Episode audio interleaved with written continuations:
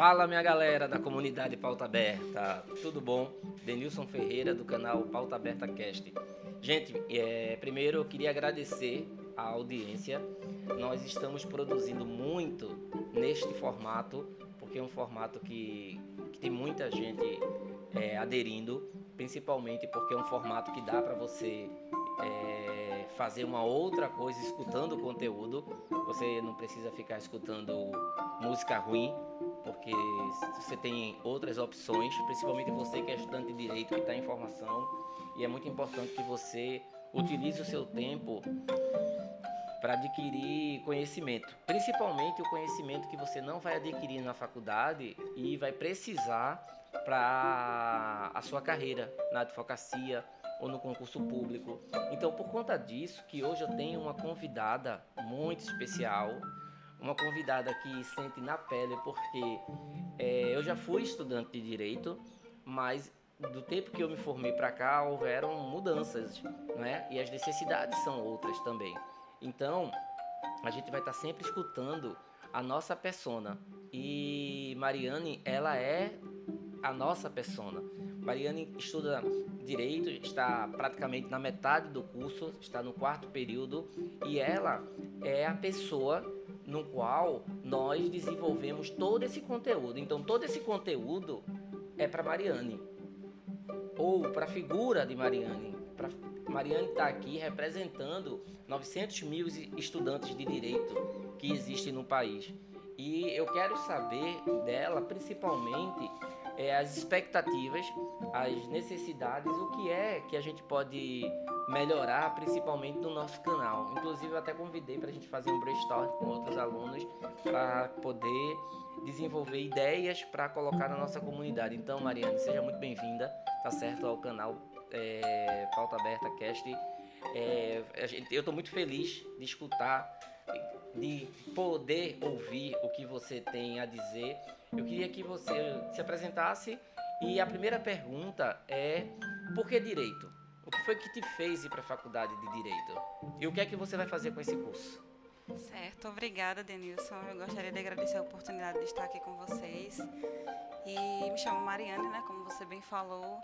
E direito para mim foi uma escolha, na verdade, desde quando eu era adolescente. Eu tive outras oportunidades, inclusive eu tive outra faculdade já, uhum. mas a minha vontade sempre foi fazer direito porque eu sempre me identifiquei e eu pus na minha cabeça que eu gostaria de ajudar outras pessoas também a partir disso. Então, para mim, direito realmente é você colocar em prática aquilo que você tem direito. Sim, Por sim, isso sim. é essa palavra. É. Então, para mim, e, é e, e, e, o que é que tu vai fazer com o teu curso de Direito? Eu gostaria de advogar, com certeza. Eu tá gosto vendo? muito. É uma das nossas. Não foi influência não, viu, gente? Não fui eu que coloquei aqui um revólver na cabeça dela para dizer, você vai, você vai advogar. Muito pelo contrário. Ela que que que está se colocando. E o importante é essa colocação, porque ela vai é, ministrar todo o curso em prol da advocacia. O que é que você já vem fazendo hoje para aproveitar o curso e preparar a tua futura carreira ainda na faculdade? O que é que você tem feito? Então, eu encontrei uma oportunidade muito boa, porque eu entrei na faculdade logo que eu entrei veio a pandemia, né? E isso dificultou um pouco a questão da experiência, de você realmente adquirir na prática o conhecimento, porque o conhecimento é bom. Agora, na prática é muito melhor. Sim. Porque certeza. é isso que a gente vai ver futuramente, que eu isso. vou ver, né? Então, é, no Pauta Aberta, principalmente, foi a minha primeira experiência que eu tive pessoalmente de poder ver uma audiência. Já tinha visto de outras formas, no YouTube, em outros canais, mas, assim, presencial, tal, de um advogado, foi a primeira vez com o Pauta Aberta. E como foi essa experiência? Essa experiência, é, é, ela superou, ela não foi de acordo com as suas expectativas? Como é que, o que é que você esperava de, da audiência na prática? Como era, como, como era a ficção, o pensamento e como foi a realidade? Então é um pouquinho diferente.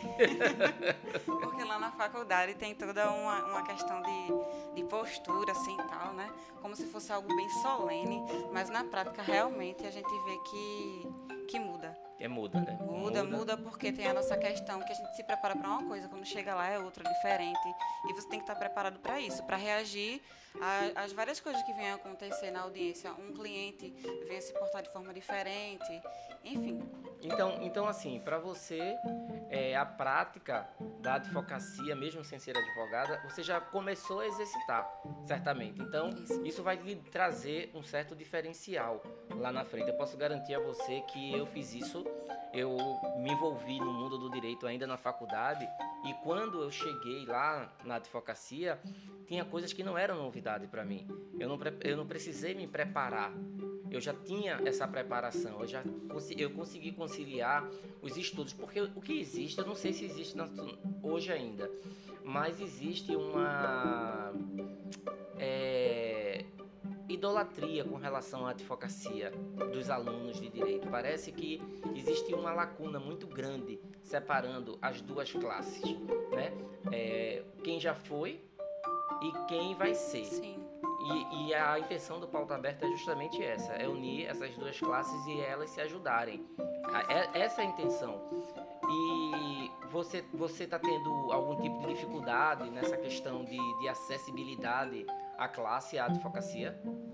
Olha, na verdade, na faculdade, esse período, o, o coordenador começou a colocar essa questão na prática, porque nos outros períodos a gente não estava tendo. Certo. Assim, algo mais próximo da realidade. Inclusive, eu dei até uma opinião para ele, para que ele pudesse colocar isso, porque essa é a dificuldade de, da maioria das pessoas que cursam direito. Quando termina a graduação, não sabe para onde vai. Então, você queria, você queria que a faculdade tivesse o quê? Que tivesse uma Uma, uma faculdade de sonhos, vamos falar aqui. Sim. Tá certo? Digamos que você é Alice certo. e a sua faculdade é o país das, é o país das maravilhas com, com todas aquelas, aquelas portas existentes. Mas só que diferente de Alice, você sabe muito bem qual é a porta que você quer entrar. É bem diferente. E aí, quando você abrir essa porta, o que é que você queria encontrar dentro dessa porta? Eu gostaria que tivesse mais oportunidade para estágio, que é muito importante para a gente para a gente acompanhar na prática, que os coordenadores dos cursos colocassem a gente mais próximo das audiências, algum canal, algo desse tipo que pudesse unir a gente, esse elo, porque é muito separado, como você bem falou. Então a gente precisa muito disso, porque na realidade eu vi que é totalmente diferente. Mas você acha que pelo fato do curso não ser de advocacia, o curso é um bacharelado em direito, Sim. que tem uma área muito vasta, Isso. não é? E aí a faculdade também ela não pode é, destinar o curso totalmente para advocacia, porque você sabe que tem pessoas ali que vão fazer o concurso público, Sim. tem pessoas que vão utilizar o bacharelado para uma outra coisa, Sim. ou até mesmo para fazer um sistema de progressão, ele já sendo funcionário público. Então, existe uma gama de opções com que fazer com o curso de direito. O curso de direito eu digo que é açúcar, porque você usa quase em tudo não é? E não é bem assim, não é bem é, é, a cara da faculdade, porque o curso não é de advocacia, o curso é de direito. Eu acredito que a, a, a necessidade do estudante faz com, tem que fazer com que ele corra atrás. A gente não pode ficar esperando pelo, pelo professor tudo. O professor ele é apenas um guia. Ele é um guia e boa parte dos professores das faculdades de direito, eles não estão no dia a dia. Eles são docentes, são pessoas que se prepararam para a docência. Eles não se prepararam para ser advogado. Eu, eu tive poucos professores que eram advogado em si. A maioria eram pessoas que é, nortearam a sua carreira para a docência. Por exemplo, eu não tenho vontade de fazer um mestrado. Porque se eu fizer um mestrado, eu iria para a docência, mas não é a minha ideia. A minha ideia é falar de coisas que a faculdade não fala. Eu não quero ser um repetidor de informações. E o que você vem fazendo hoje em é, acabar com essa lacuna, ter esse contato direto, eu acho que é de grande valia. Agora, eu acho que você tem que se tornar exemplo. É um toque até que eu lhe dou, um feedback. Tá? Exemplo, eu sei que é difícil às vezes você chamar as pessoas né? Mas se a gente ficar esperando sempre uma atitude do professor, da faculdade, do marido, de sempre a gente está esperando é uma atitude de alguém. E esse alguém, ele vai ter as melhores atitudes, adivinha para quem? Para ele. Então, se o professor pensar direitinho, caramba, se eu levar esse pessoal para o fórum, eu vou ter que me deslocar, ficar andando por aí e não sei o quê, e que isso e aquilo. Não, não vou fazer, porque é mais desgastante para mim. O professor precisa ter um nível de compromisso muito grande para poder fazer isso. E eu vejo que às vezes o estudante fica dependendo muito também do professor ou então de colegas. Vamos, vamos, vamos fazer a prática jurídica, vai, vai, vai um monte. Não, você tem que ir meio que sozinho mesmo, sabe como é que é? Ah, eu tenho, eu quero ter contato com os advogados, eu penso em fazer isso, eu penso em fazer aquilo. E começar a praticar sem medo. Porque agora é a hora de errar. Agora vocês podem errar. Porque quando vocês estiverem na minha posição, um erro pode ser fatal. Verdade. Na vida do outro. O que é mais difícil ainda. É você praticar um erro fatal na vida do outro. Mas eu, eu, eu vou deixar você falar, porque você sabe que eu falo muito, né? Nada. Mas assim, a porta. Vamos voltar para a porta. O que é que você queria que tivesse além dessa questão da experiência? Eu gostaria também que abrisse oportunidade para a gente, assim, o direito, como você falou, tem várias, tem várias portas também, né?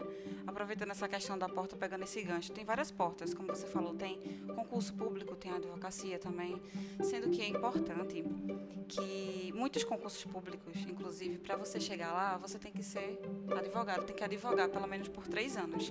Então, se você tiver um entendimento do mundo real em relação às pessoas, como você falou no início sobre uma cadeira de gestão também, eu acho que seria muito importante.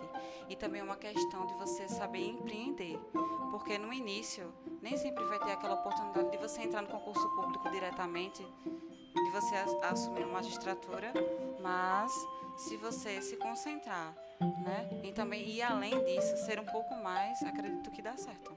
É, é, é, essa questão do empreendedorismo, você tocou agora, eu acho que é, é algo que a faculdade deveria ter pelo menos como cadeira letiva. Aquelas pessoas que queriam, que pudessem, ou melhor, que queiram advogar, eles optassem por essa cadeira. Não só a cadeira de empreendedorismo, mas como a cadeira de gestão, como a cadeira de marketing jurídico, que é algo que eu toco muito, porque eu não sei se você já escutou, mas na faculdade o que nós mais escutamos é que advogado não pode fazer propaganda, que advogado não pode fazer isso, não pode fazer aquilo. E aí a gente sai com essa ideia cristalizada, essa ideia já montada dentro da cabeça e tudo que você vier a fazer para fazer prospecção de cliente, para prospectar clientes, você vai achar errado aquilo. E é impossível qualquer negócio, seja ele qual for, não ter um departamento comercial. A advocacia, assim como qualquer uma outra prestação de serviço, precisa sim de um departamento comercial. Lógico que a gente não pode fomentar é, demandas. Ah, vai, coloca fulano na justiça, não sei o que. Isso a gente não pode fazer. Mas a gente precisa sim. Hoje a OAB, ela já. É, ela já, ela, ela, ela já permite que o advogado faça marketing jurídico use estratégias de marketing, obviamente com os, as devidas ressalvas, mas isso foi um grande avanço. Então a geração de vocês já vão entrar no mercado podendo fazer marketing jurídico. E eu acho que a faculdade deveria ser o, o celeiro para isso. O primeiro contato do marketing jurídico deveria começar na faculdade, mesmo que fosse de forma eletiva, de forma opcional. Ah, não, não vou fazer, eu vou fazer concurso público, eu não quero. Eu não quero fazer isso, mas no caso, no seu caso propriamente dito, é, você precisaria de uma cadeira de marketing jurídico. Você precisaria de uma cadeira de gestão, porque quando eu abri o escritório eu tinha uma certa deficiência nisso e tive que fazer cursos complementares. Que hoje existem alguns cursos complementares, mas o que eu mais achei interessante é que nesses cursos que eu fiz eu era o único advogado. Existia uma, uma, uma existe ainda uma repulsa muito grande da advocacia em fazer publicidade, em fazer propaganda, em fazer uma, uma estratégia de marketing. E a nossa intenção aqui, é, é, Mari, é colocar na cabeça de vocês que é possível fazer marketing. Colocar na cabeça de vocês que vocês vão precisar fazer publicidade, que vocês vão aprender a fazer petições, mas se vocês não tiverem clientes para fazer petições, esse, esse saber não vai adiantar muita coisa. Eu digo sempre isso. Se ensina muito direito e pouca atração de clientes. E se eu sei tanto direito, como é que eu vou aplicar se eu não tiver cliente? Porque ninguém vai saber de uma hora para outra que você passou é na OAB, que você se transformou em advogada. E você precisa começar a fazer isso agora. Eu não estou aqui, obviamente, dizendo que você tem que praticar o exercício legal da profissão, mas você precisa estar em contato com o advogado. Quando eu falo você, eu estou falando toda Sim. Todo, todos os alunos. Todos os alunos. Então, assim, é, é, é, por isso que, é por isso que nós estamos dando publicidade à, à nossa conversa. Porque a gente poderia estar tendo essa conversa, eu e você, sozinho. Verdade.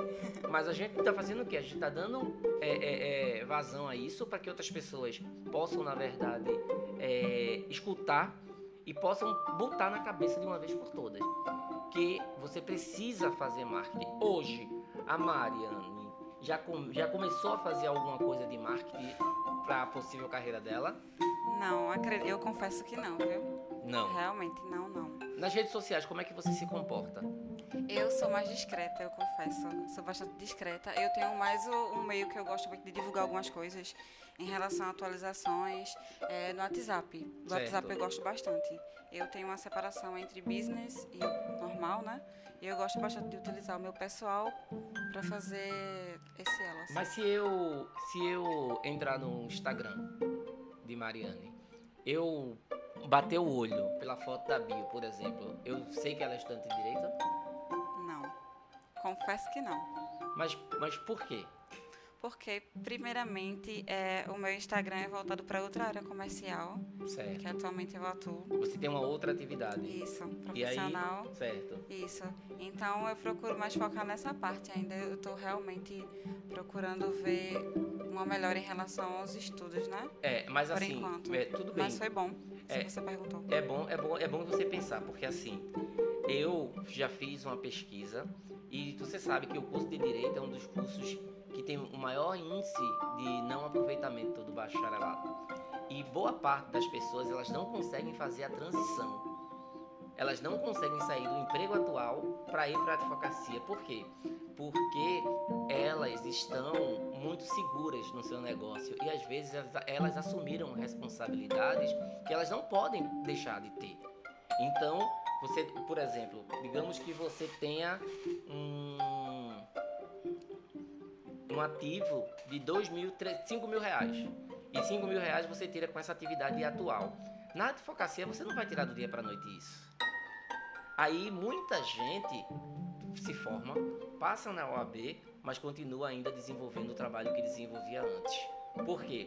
Porque eles se comprometeu com certas coisas que eles não podem deixar o compromisso. E aí essa essa essa essa transição não acontece eu conheço vários amigos, vários amigos que tinham um sonho de advogar e hoje continuam fazendo a mesma coisa que faziam quando estavam na faculdade. Em resumo, foram cinco anos, passaram na OAB para nada.